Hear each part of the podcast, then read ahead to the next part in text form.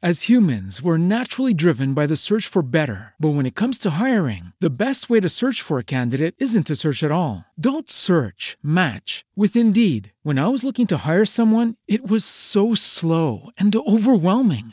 I wish I had used Indeed. If you need to hire, you need Indeed. Indeed is your matching and hiring platform with over 350 million global monthly visitors, according to Indeed data, and a matching engine that helps you find quality candidates fast. Ditch the busy work. Use Indeed for scheduling, screening, and messaging so you can connect with candidates faster. And Indeed doesn't just help you hire faster. 93% of employers agree Indeed delivers the highest quality matches compared to other job sites, according to a recent Indeed survey. And listeners of this show will get a $75 sponsored job credit to get your jobs more visibility at Indeed.com slash podcast. That's Indeed.com slash podcast. Terms and conditions apply. What if you could have a career where the opportunities are as vast as our nation, where it's not about mission statements, but a shared mission? At U.S. Customs and Border Protection, we go beyond to protect more than borders from ship to shore, air to ground. Cities to local communities, CBP agents and officers are keeping people safe.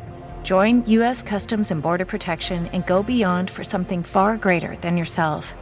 Learn more at cbp.gov/careers. Dios te bendiga. Bienvenidos al podcast del Ministerio Puerta de Esperanza. Te invito a escuchar palabra de bendición de parte de Dios para ti. Confiamos en que el orden de Dios es la palabra que necesitas en este momento.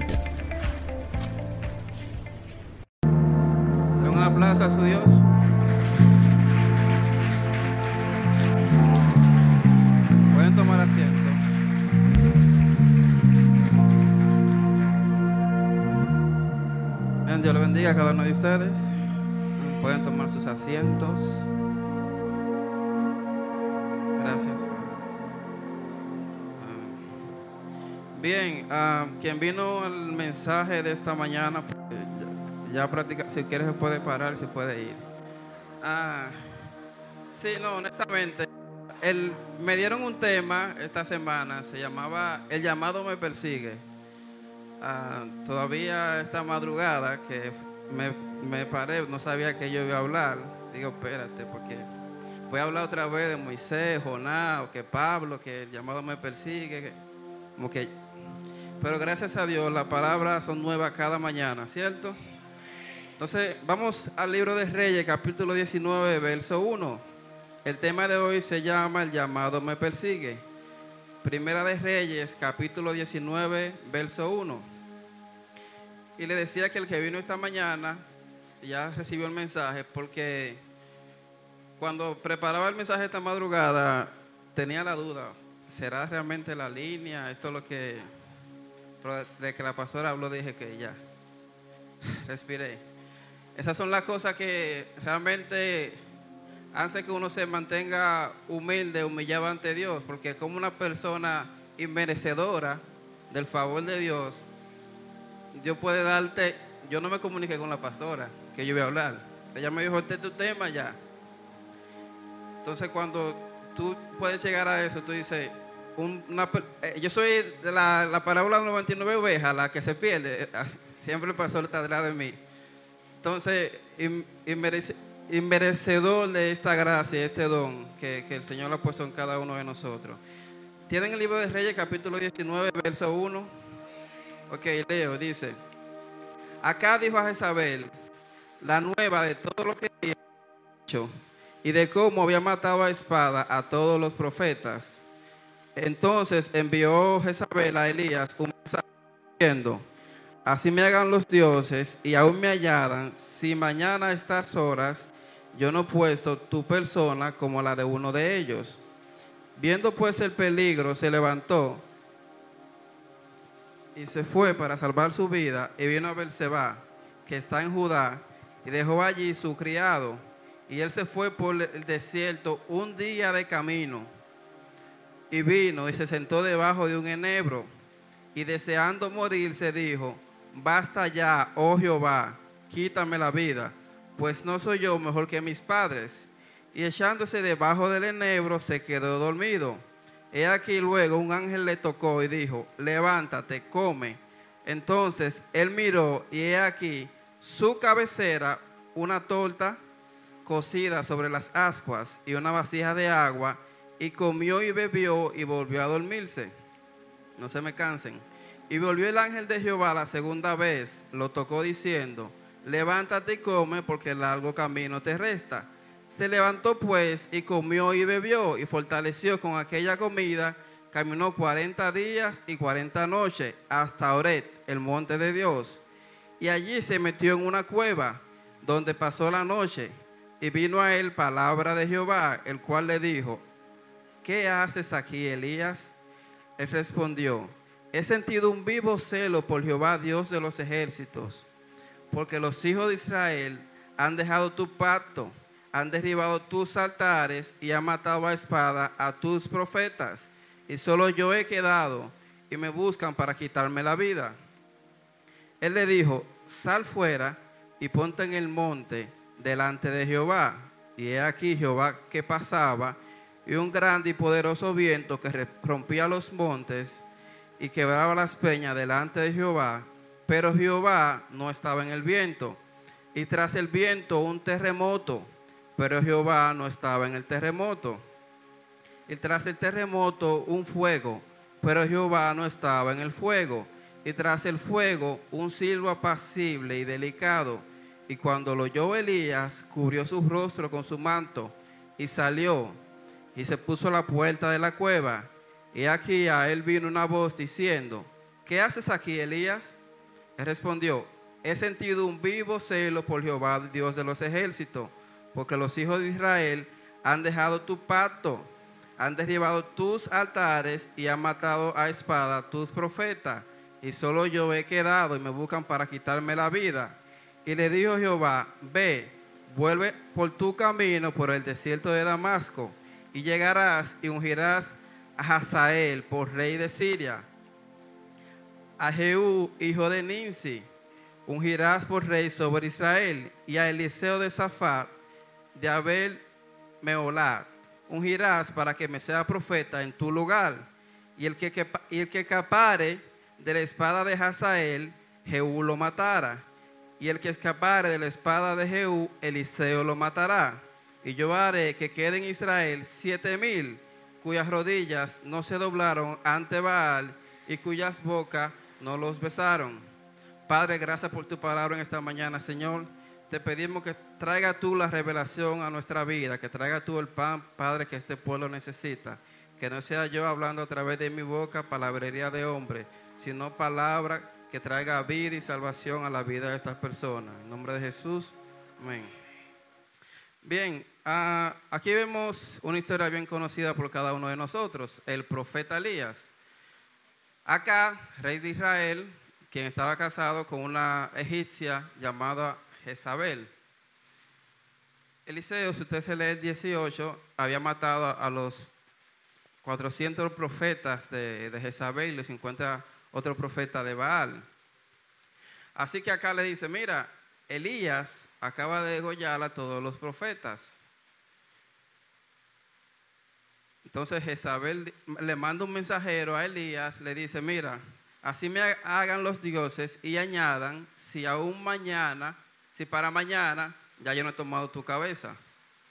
Es saber una mujer que era de gran influencia en el, en el reino, era la esposa del rey.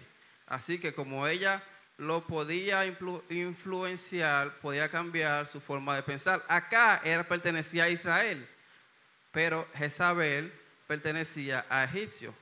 ¿Qué pasó con eh, Jezabel? ¿Jezabel adoptó la costumbre de acá? No, todo lo contrario. Acá absorbió la costumbre de Jezabel. Por eso es bien importante nosotros tener en cuenta quiénes son nuestros influencers, las personas que nos influencian, porque cambian nuestra manera de pensar. Y dice el, el proverbista que el hombre tal como piensa es. Bien. Así que Elías, cuando escucha esto, sale corriendo y dice que tuvo un día de camino y fue a llevar a, dejó a su, a su criado y siguió su camino huyendo de Jezabel. Y uno te pregunta, ¿cómo Elías puede estar allá en la, en la cima de la unción, de la gloria, en el tope, y de momento ser una persona tan pequeña, ser una persona cobarde, lo llamaríamos nosotros si lo miramos con los ojos humanos. Como Elías, oye, mira cómo Elías empieza su historia en la Biblia. Tú no lo ves y que tiene con el profeta, no, de una vez aparece, fue donde acá. Mira, no va a llover hasta que, hasta que por mi palabra yo diga que va a llover. Bye bye, se fue. Después en el 18, mira, mandan a buscar a Elías, mandan a buscar a Elías, son Abdías. Y, el, ok, yo, yo voy para donde el rey, a ver qué quiere el rey. Ah, ok. okay. Todos los profetas tuyos, eh, vamos a citarlo allá, nos vemos allí. Viene lo de Goya. Ustedes conocen la historia. Como un hombre tan valiente, con tanta unción, con un camino de ministerio tan perfecto, tan glorioso, de momento, cae. Y es que generalmente las grandes altas, las grandes altas, traen consigo grandes bajas. Vuelvo y repito, las grandes altas traen consigo grandes bajas. Ten mucho cuidado cuando tú estás en la, en la cima del cielo, en tu tope, donde tú lo puedes todo, porque lo que te espera es una gran baja. No que tú seas un hombre de Dios, que no lo sea, te va a venir, tú puedes ser el que más ora, el que más te guarde. La baja te va a llegar porque es inherente a los seres humanos. Y ya voy para allá. Pero ¿qué es lo que, no, qué es lo que mantiene a un guerrero, a un soldado en pie en, en, en este trayecto? Y es que es la habilidad de tú poder manejar, cómo tú manejas la fatiga de ser un guerrero, de ser un soldado. A todos, no va, escuchen bien, el cansancio es una cosa, el cuerpo tú duermes, lo que sea, whatever. Pero la fatiga nos va a llegar a todos. Nosotros hemos romantizado eh, de creernos superman los evangélicos y que siempre bendecido en victoria y mejorando. Eso no pasa. Eso es solo en la película. Y es que Elías, si ustedes se fijan, Elías estaba tranquilo. Elías no fue a buscar a los profetas. Elías dijo no va a llover y se fue por ahí, nadie lo andaba buscando. Jezabel estaba matando profetas, pero nadie se metía con Elías. Pero Elías se cansó un momento, pero espérate, ¿qué es lo que está pasando con mi pueblo? Un llamado que tenía Elías que no lo hacía quedarse quieto, él tenía que moverse y accionar. A veces el líder no quiere meterse en mucha batalla de ustedes, él lo deja, míralo, se lo está llevando el diablo. Dale. Hasta que él mismo se cansa. No, espérate, yo voy a acabar este relajo que tiene este muchacho. Viene y dice, ay, la pastora, qué bueno, el obispo, el anciano. Sí, pero esas peleas que son inherentes a su llamado provocan en ellos un desgaste. Porque, quiero que no, no me pierdan el, el hilo. Elías, uno solo frente a 450 no tuvo miedo. Uno es igual a 450. Lo que pasa es que Dios era el factor X de la ecuación, a lo que nos gusta la matemática. El ecualizador era Dios, el factor X. No importa que había mil, diez mil, mientras estuviera Elías y el favor y la gracia de Dios estuvieran con él, iba a haber un balance. ¿Se entiende? Entonces, ¿cómo Elías tú frente a una mujer que tú ni la has visto, tú empiezas a correr? ¿Qué estaba pasando por Elías? Y si usted se fija, Jezabel le dijo, mira, si mañana yo no tengo tu cabeza, que me hagan los dioses. Ah, por Elías se fue corriendo. Y pasó un día de camino, pero Elías no se dio cuenta que había pasado un día ya. ¿Qué estaba pasando con Elías en ese momento? Elías debió sentirse extraño. ¿Qué está pasando? Porque yo, yo estaba operando en un nivel de gloria que no importa el profeta de Baal, no importa la amenaza. ¿Qué estaba pasando con Elías?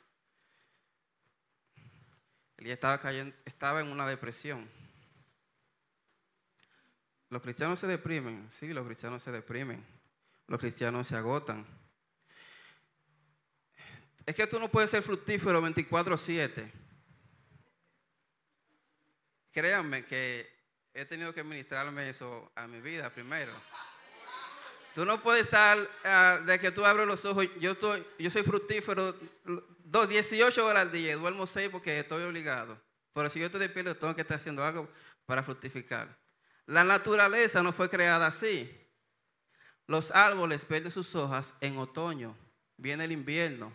¿Para qué? Para renovarse. No pueden estar cargando fruto todo el año porque se cansan, porque se agotan. Elías estaba en una depresión. Elías necesitaba descansar. Pero ¿cómo así? El, cristiano, el evangélico no se cansa. ¿Qué? Vamos a Jesús. Jesús termina de ministrar, prepara el barco, vámonos. Se sube a su barca y se duerme. Y está la tormenta soplando los problemas, los hermanitos llamándolo, mira que esto. Jesús estaba descansando. ¿Y por qué Jesús estaba descansando? Él sabía que allá en Gadarena tenía una persona que tenía que ministrarle, tenía otra batalla que luchar. Así que si yo no descanso, yo, mi cuerpo, mi espíritu no va a estar listo para esa batalla. Así que Jesús entendía que tenía que descansar. Porque Jesús sabía que nosotros nos cansamos y nos agotamos. El mismo Jesús, en sus últimos horas de vida, estaba en una depresión crónica. Si un psicólogo lo analiza, Jesús estaba pasando por una depresión. Él toma a sus amigos, le dice, estoy angustiado hasta la muerte. Cuando Jesús dice, Padre, si es por, mí, si es por ti, por favor, pásame esta copa. Jesús era humano, Jesús estaba deprimido. Siendo Dios, se despojó, vino aquí, pero vino hombre estaba sujeto a sus emociones. Jesús lloró por su amigo. Así que Jesús estaba pasando por una depresión. Cuando Jesús dice, Padre, ¿por qué me has abandonado? No es solamente porque como nosotros cansamos de predicar, estaba sintiendo el peso del pecado y su padre lo abandonó. Jesús siempre tuvo omnisciencia mesiánica, así que él sabía lo que estaba pasando, pero sus emociones lo hacían sentir solo. ¿Me siguen? Así que si los cristianos se deprimen, aunque ustedes crean Superman, a ver, a mí no me gusta contar mucho sobre, sobre mi vida. Ni de nada, realmente yo no hablo mucho de nada. Pero hace unos, siete meses, eh, a mí se me duplicó la carga de trabajo, tenía muchas cosas, eh, no dormía, Empezaba a trabajar 18, 24, hasta 36 horas corridas. Parecería un humano, pero ya mi cuerpo, mi organismo, no estaba regulándose de la forma que era. Y yo dándole Superman, pero se me olvidó que Superman sangraba también. ¿Ustedes vieron la película? Sí, Superman sangraba. Entonces, eso fue trayendo situaciones a mi vida. Me alejaba de la familia, hasta de la iglesia, aunque nunca he dejado el piano, ¿verdad? Pero a veces uno está ahí, pero realmente no lo está. Así que, nada, yo dándole, dándole, pero ya llegó un momento, como que, que el punto de quiebre. Y yo tengo una persona que me asiste allá en la oficina, que es psicóloga, y, y camino a una reunión de trabajo, estoy hablando, le digo, mira, me siento extraño, yo estoy haciendo todo esto, pero esto no me está haciendo feliz a mí. Y me dice, mira, lo que pasa es, me habló un lenguaje bien técnico para que ella sabía que la única forma de yo entender era esto. Mira, el estrés genera cortisol en tu cuerpo. Así que el cortisol es lo que te da esa adrenalina, te empuja, que tú puedes darle, tú no sientes el agotamiento, inhibe tu sueño, pero llega un momento que ya el cuerpo, cuando tú no lo equilibras, ya todas tus hormonas otra vez van a bajar. Esos neurotransmisores van a estar sensibles. Así que tú estás pasando por una depresión. Yo, ok. Los cristianos se deprimen. Porque a veces uno, uno ve, no, que está débil, ese hermanito no, no quiere venir a la iglesia, no quiere hacer esto. Pero nadie se preocupa por qué está pasando ese hermanito. En las iglesias pocas veces le prestamos atención a la salud mental de las personas aquí nadie se habla de depresión, porque para eso sacamos el demonio de la depresión. Pero no, no pasa eso. Lamentablemente no. Y vamos, vamos a la Biblia. Cuando Elías salió corriendo, Padre, quítame la vida. Entonces, dice que Elías, dice en capítulo 5, versículo 5, y echándose debajo del enebro se quedó dormido. Y aquí que luego el ángel le tocó y le dijo, levántate, come. Entonces él miró y aquí a su cabecera una torta cocida sobre las ascuas y una vasija de agua, y comió y, y bebió y volvió a dormirse. Cualquiera pensaría, Elías, tú estás corriendo, ya pasó un día, vamos, levántate, un culto de, avivamiento, de unción, vamos a bajar a Los Ángeles, todo el mundo. Dios no hizo eso. A Elías, una torta, que Elías coma y déjenme a Elías dormir. Dejen que mi siervo descanse. Padre, pero mira, vamos a darle para que él vea que baja fuego. Déjenme a Elías dormir. Dormir es una, dejar dormir al otro es una forma de mostrar amor. aquí hay muchos dormilones. Aquí hay mucha gente que duerme. Sí, porque cuando yo llego a mi casa y abro la puerta de la habitación, mami está durmiendo, déjame dejarla dormir, porque esa viejita ya ha trabajado demasiado, hay que dejarla dormir. Aunque después le diga que duerme mucho, pero mi forma de mostrarle amor, déjala dormir. Así que Dios dice, a Elías, déjenmelo dormir. Y es que nosotros pensamos, tenemos un conocimiento errado de Dios y pensamos que Dios se olvida de nuestras necesidades físicas. Dios a Elías no le estaba supliendo ninguna necesidad espiritual. Yo le estaba supliendo a Elías su necesidad física, alimento y descanso, porque Elías necesitaba descansar. Elías no podía ser el hombre de unción de fuego 24/7. Los líderes, los hermanos necesitan descansar. Tienen necesidades físicas que hay que suplir y Dios no se olvida de eso. Dios sabe que tal vez no tener dinero te aflige. Dios no se olvida de eso. Que te, te falta una familia. Dios te va a suplir eso. With lucky landslots, you can get lucky just about anywhere. Dearly beloved, we are gathered here today to. Has anyone seen the bride and groom? Sorry, sorry, we're here. We were getting lucky in the limo and we lost track of time. No, Lucky Land Casino, with cash prizes that add up quicker than a guest registry. In that case, I pronounce you lucky. Play for free at LuckyLandSlots.com. Daily bonuses are waiting. No purchase necessary. Void where prohibited by law. 18 plus. Terms and conditions apply. See website for details. Porque Dios bendíceme con toda bendición espiritual de los cielos. Sí, por ahí un momento que el ser humano tiene necesidades físicas de las cuales Dios no se olvida. Hay depresiones que se, que se curan comprando, saliendo de compra, yéndose a descansar, yéndose a un resort. Usted no tiene que ser el más espiritual. Vamos a un retiro para la iglesia y tú aviva. No, ese hermano necesita descansar, tiene necesidades físicas que son inherentes a los seres humanos. Dios no se olvida de ella. ¿Me siguen? Así que sí, los, cristianos se pueden deprimir. Y entonces, ok, ya Elías, descansaste, fuiste, caminaste 40 días. Elías, ¿qué tú haces aquí? ¿Tú crees que Dios, omnisciente, omnipotente, el Shaddai, como él dijo que se le reveló a Abraham, no va a saber lo que estaba pasando? Porque Elías estaba ahí. Pero él le preguntó, ¿tuve celo? Siguió corriendo Elías. Elías, voy a pasar Dice que vino un fuerte torbellino y ahí Dios no estaba. Fuego, que bajó de fuego, pero no cualquier fuego, un fuego que consumió incluso las piedras, dice la Biblia. Elías estaba en los cultos de avivamiento, en los cultos de unción, y el hermano no sentía nada. Elías decía, es que eso yo lo sé hacer. En mi estado, como yo estoy, yo sé hacer eso, baja fuego. Ustedes me van a hablar a mí de fuego. Hermano, por avive, se va a morar, sienta. Todo el mundo está sintiendo, hermano, usted, ¿qué le pasa? que yo lo conozco eso. Y Elías se quedó en su cueva.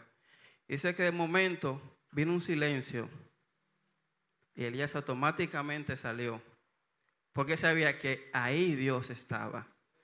Porque aunque él fuera un hombre de fuego, un hombre poderoso, un carácter fuerte, que conocía su carácter débil, sus debilidades, era su creador. Así que él conocía que su creador le estaba hablando y en ese momento él salió. Heme aquí. Es muy difícil que una persona que usted vea muy en fuego, muy en todo esto, cuando Dios va a intimar con ellos, sea en ese mismo ambiente. Es imposible. Porque ya para ellos eso es común. La obispo no va a venir aquí, fuego, ministra, ven, siento, pa, pa, ok, te cayeron todo, ok, y aquí mismo ya va a sentir. No es su forma de Dios hablarle. Dios tiene un lenguaje muy específico. Ahí te conozco, Matilde. Yo conozco tu debilidad. Yo conozco la llorona que tú eres, aunque, eres aunque te parece fuerte. Así que Dios le pregunta otra vez a Elías, ¿qué pasa Elías? Elías, te dije, solo yo he quedado de los profetas. Lo que pasa es que ya las emociones estaban traicionando a Elías. Las cosas que él sabía, hasta las había olvidado. Era mentira, porque en el capítulo 18 usted se ve que Abdías escondió siendo los profetas en dos cuevas. Y Elías ya lo sabía, porque Abdías se lo había comentado. Pero Dios no le hace la pregunta por hacerla. Es que todas las preguntas que nosotros nos hacemos están dentro de nosotros. Dios ya puso eternidad en nosotros. Ah, pero ¿de dónde tú sacas esto? Cuando Job le pregunta a Dios esto, Dios aquello, dime esto. Ok, Job, ven, ciñete los pantalones como un hombre. Y ahora yo te preguntaré, ¿dónde estabas tú cuando yo fundé el mundo? ¿Dónde tú estabas? Dios nunca le respondió las preguntas que Job le hizo. Dios le contestó con preguntas, porque la respuesta ya estaba adentro de él. La respuesta a tu problema, a tu situación, a tu depresión, a tu ansiedad, se encuentran todas dentro de ti. Dios ya la puso. Él solo necesita que tú busques en tu adentro, conoce con tu espíritu y ahí están esas preguntas. Eso es lo grande del conocimiento de Dios, es tú entender que Dios está en todo lugar, incluso dentro de ti. Y no crean que yo estoy limitando a Dios a que puede estar dentro de mí. Dios lo es todo y lo es nada.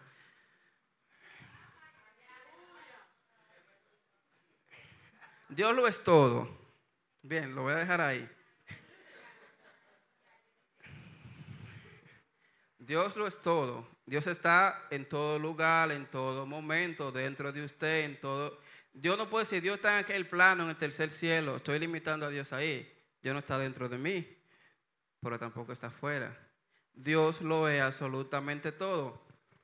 Spurgeon, un predicador, decía que lo que más humilla al hombre es cuando inicia a buscar sinceramente el conocimiento de Dios.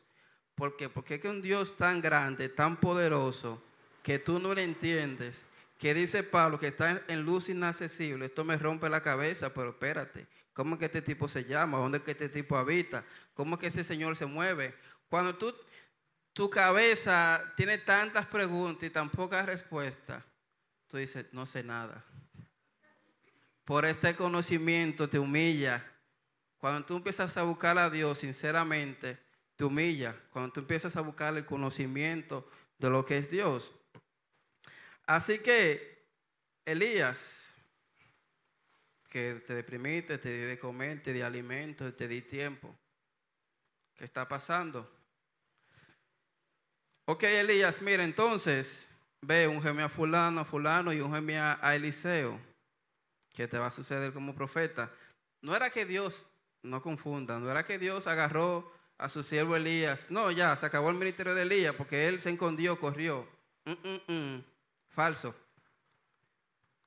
a veces nosotros queremos plantear un Dios como que no es así. Cuando él estaba haciendo eso, ¿por qué no fácilmente le dijo, un geme a Eliseo y ve ya? Lo mandó a ungir una, un grupo de personas. Porque el llamado de Elías, su llamado no había concluido en esta tierra. Así que lo mandó a ungir a varias personas. Y más aún, cuando dice que unge a Eliseo, dice que Eliseo le servía. No vean ustedes aquí está al hermanito de la ecuación. Cuando el líder cae ya, sentado para siempre, ya, rey muerto, rey puesto. No funciona así con Dios. Nosotros tendemos mucho a dañar, hacer leña del árbol caído. Cayó el hermano, está en un, en un problema, en una situación, no lo vemos a su mismo nivel ya este dio lo que iba a dar. Bye bye. Pero si usted se lee la Biblia, usted a encontrar todavía Elías años después, estaba mandando cartas, estaba cumpliendo con su propósito. Lo que pasa es que, como yo le dije, en la naturaleza uno le estudia y no entiende mucho a Dios. Los árboles, no, el primer año dan una cantidad de frutos, el segundo dan otra cantidad de frutos, pero mientras más se van haciendo viejos, ya su naturaleza no le permite dar la misma cantidad de frutos. Así que yo no puedo pedirle a, la, pastora Reina que, que, trabaje la misma cantidad de horas que yo trabajo. Ya Reina pasó por eso. Y por eso yo podemos decir, ya, vamos a quitar a la pastora Reina de sus funciones. Remuerto, repuesto. Todos llegaremos a algo viejo, ¿verdad? Así que Elías tenía un llamado que lo perseguía. Lo que pasa es que ese llamado a veces se llamaba Jezabel. A veces se llaman los profetas de Baal. Elías era un hombre de unción, un hombre con discernimiento, tanto discernimiento que dice que había una gran hambruna en esa tierra. ¿Y tú sabes por lo que ora Elías? Porque llueva. Pero Elías, ¿por qué tú no oras para el hambre, para que haga alimento? Yo voy a orar para que llueva. Lo que pasa es que nosotros nos concentramos mucho en el hecho y no, lo que está detrás del hecho. En el qué y no el por qué. Hay hambruna. ¿Pero por qué hay hambruna? Estoy pasando por esta situación. ¿Pero por qué tú estás pasando por esa situación? Detrás de todo lo visible hay algo más importante que es lo que nosotros no vemos. No, nosotros no predicamos que lo que se ve fue hecho de lo que no. Entonces nosotros, ay Padre, por favor, la finanza, tráela. Ok, pero también ahora a ver por qué, si fue que tú lo gastaste, lo que Él te dio. Padre, disciplíname, ayúdame a formarme, ayúdame a, a dame nuevas ideas. No, Padre, tráeme esto. Oramos por el qué y no el por qué. Y entonces Elías que era perseguido por su llamado. Su llamado, como vuelvo y repito, a veces se llama Jezabel, a veces se llaman los profetas de Baal. Pero su llamado está ahí. Y es que Dios, Jesús dijo, en el mundo tendré aflicciones. Jesús nunca prometió que íbamos a venir a esta tierra a ser felices. El evangelio del mundo feliz se lo dejamos a los hermanos testigos de Jehová y en la atalaya. Pablo entendía muy bien esto, entendía muy bien esta parte. Y por eso Pablo decía, se alegraba de sus prisiones. Y en el libro de Filipenses, a ver si me acompañan, capítulo 1, verso 12. Libro de Filipenses, capítulo 1, verso 12. Dice Pablo, quiero que sepáis, hermano, que las cosas que me han sucedido han redundado más bien para progreso del Evangelio, de tal manera que mis prisiones se han hecho patente en Cristo en todo el pretorío y a todos los demás. Y la mayoría de mis hermanos, cobrando ánimo en el Señor con mis prisiones, se atreven mucho más a hablar la palabra sin temor que Pablo entendía que su propósito estaba por encima de él, que no todo se basa en nosotros, hay algo más allá, hay un propósito, hay un llamado. Pablo entendía que detrás de esa situación estaba obrando el favor de Dios en él, porque estaban apresando a Pablo, pero en ese momento estaban soltando la palabra. Apresaron a Pablo, pero en ese momento desataron la palabra en esa región. Porque Pablo bien dice, mis hermanos ahora con más ánimo salen y predican. Cualquiera pensaría que al Pablo está el preso, cae el líder, vamos a tumbar la manada. Este evangelio es totalmente de locura. Tú apresas el líder y ahí que la manada crece, ahí es que se multiplican. Tú los hostigas, tú le das ideología de género, tú le das agenda 2030, ahí es que se pone mayo a estudiar, a hablarle a su pueblo, a hablarle a la gente y están dispuestos a echar la batalla cultural. Bien. Así que Pablo entendía esto. Y si usted se lee el libro de Filipenses completo, usted va a entender por qué Pablo decía que para él eso era una leve tribulación, que su peso de gloria iba a ser mayor. Pablo estaba pasando por igual en una depresión. Cuando Pablo dice, para mí morir es Cristo, eh, viviré ganancia, yo estoy vivo por la causa de Cristo. ¿Y quién se quiere morir? ¿Cuál de ustedes, quién se quiere morir? Levante la mano. Nadie se quiere morir. Nadie en su sano juicio se quiere morir. Ustedes no son espirituales como Pablo. Pablo estaba pasando por, por una situación también. Pero Pablo entendía que detrás de esta situación estaba el llamado de Dios. Así que cuando Pablo dice que la gracia, la palabra de Cristo se han hecho patente en todo el pretorio, el pretorio era la guardia que cuidaba al emperador. Así que la palabra se fue regando entre esas personas en ese sitio. Y al final de la epístola de Filipenses, Pablo dice, saludos de mi parte a los hermanos que están conmigo, ah, y a los de la casa del César también. Parece que había propósito en la prisión de Pablo. Hay propósito en tu situación, hermano. Dios no es un Dios que se olvida de tus necesidades. Dios no es un hombre que cuando tú estás pasando por problemas, a veces tú crees, ya el llamado de Dios conmigo terminó aquí. No, no, no, no, no. El llamado de Dios está obrando ahí. Porque lo que pasa es que tenemos un llamado que en nosotros va a generar dolor. Pero ese dolor, cuando entendemos el propósito, genera gozo. Parece de loco. Un llamado que genera dolor, pero cuando yo lo entiendo, cuando yo lo veo, genera gozo en mí. Ya voy terminando con esto. Había una vez una, una madre y una niña adolescente. La madre tenía la mano bien quemada. Y la, y la niña le daba vergüenza salir con la madre. Así que la madre un día decide salir de compra con ella. La madre le da su mano a, a una de las personas del supermercado y la niña se ofende, se siente mal por eso, se va a la habitación y empieza a llorar. La madre afectaba claramente porque su hija se estaba avergonzando de ella. Le cuenta, mira, te haré la historia de por qué yo tengo las manos así. Mira, una vez un incendio en la casa. Tú eras una bebé y tú estabas en tu habitación. Así que yo tenía dos opciones. O irme o ir por ti. Y yo preferí ir porque no iba a dejar que tú mueras sola. Yo estaba dispuesta a dar mi vida por ti. Así que yo fui y cuando entré te cubrí con mis brazos, con todo el fuego. Y cuando salí, te vi protegiendo con mis brazos. Pero cuando te vi llena, yo llena de dolor y vi tu cara sonriente, a salvo, yo me alegré yo sentí gozo. Porque este dolor, este dolor cada vez que yo lo veo, me recuerda cómo salvé a mi hija. Y la hija empezó a llorar y besaba los, brazos de su madre. Pero este mensaje no, no sería un mensaje más lleno de palabras si yo no hablo de Cristo. El Evangelio está hecho de un hombre que siendo Dios se despojó, no tomó esto como cosa alguna que te vio en la eternidad hundido en pecado, en miserias, vio tu ansiedad y allá en la eternidad Él se despojó de esto y decidió venir a esta tierra a ofrecerse como sacrificio.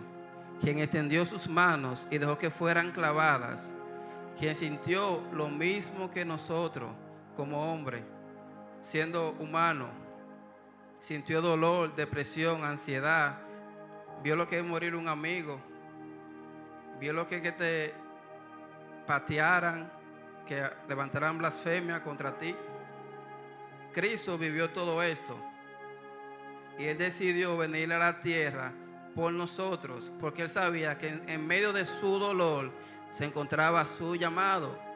Yo no vengo a hablarte de un llamado de que tú vas a a la nación a predicar en jipeta, en jet privado, que Dios te hará grandes riquezas. No, no. Tu llamado es padecer por el Evangelio de Cristo. Porque cuando tú padeces por el Evangelio de Cristo, el Evangelio crece y se multiplica.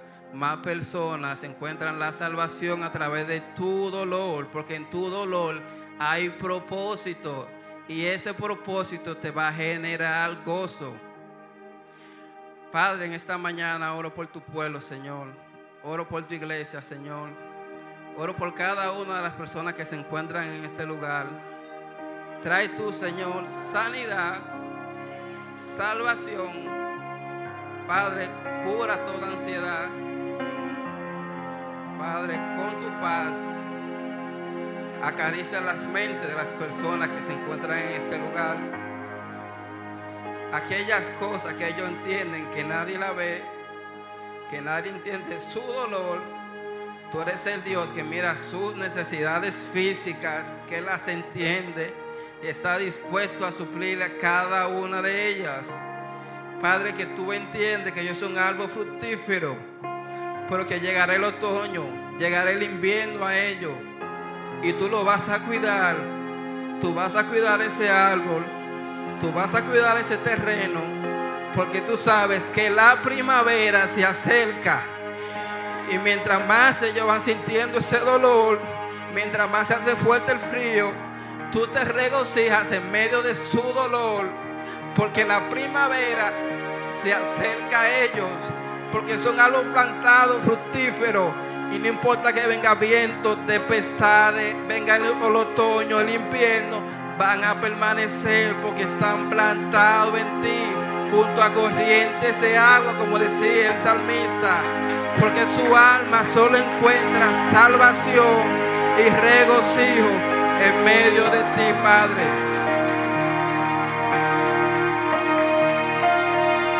Padre, ayúdanos.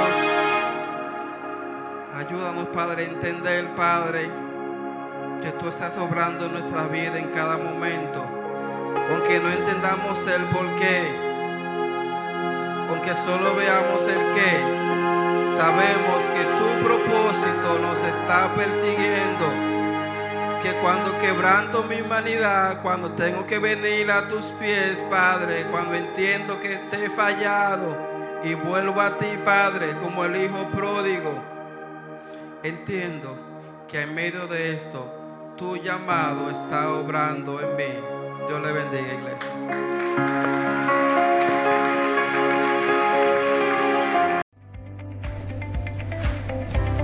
Bendecimos a Dios por ti, porque has escuchado su palabra por este medio. Te invitamos a compartirla con otros. Ministerio Puerta de Esperanza. Más que una iglesia, una familia. Judy was boring. Hello. Then Judy discovered ChumbaCasino.com. It's my little escape. Now Judy's the life of the party. Oh, baby, Mama's bringing home the bacon. Whoa, take it easy, Judy. The Chumba life is for everybody. So go to ChumbaCasino.com and play over 100 casino style games. Join today and play for free for your chance to redeem some serious prizes. ChumbaCasino.com. No purchase necessary. Void where prohibited by law. 18 plus terms and conditions apply. See website for details. Lucky Land Casino asking people what's the weirdest place you've gotten lucky? Lucky? In line at the deli, I guess? Aha, in my dentist's office. More than once, actually. Do I have to say? Yes, you do. In the car before my kids' PTA meeting. Really? Yes. Excuse me, what's the weirdest place you've gotten lucky? I never win and tell. Well, there you have it. You can get lucky anywhere playing at LuckyLandSlots.com. Play for free right now. Are you feeling lucky? No purchase necessary. Void where prohibited by law. 18 plus. Terms and conditions apply. See website for details.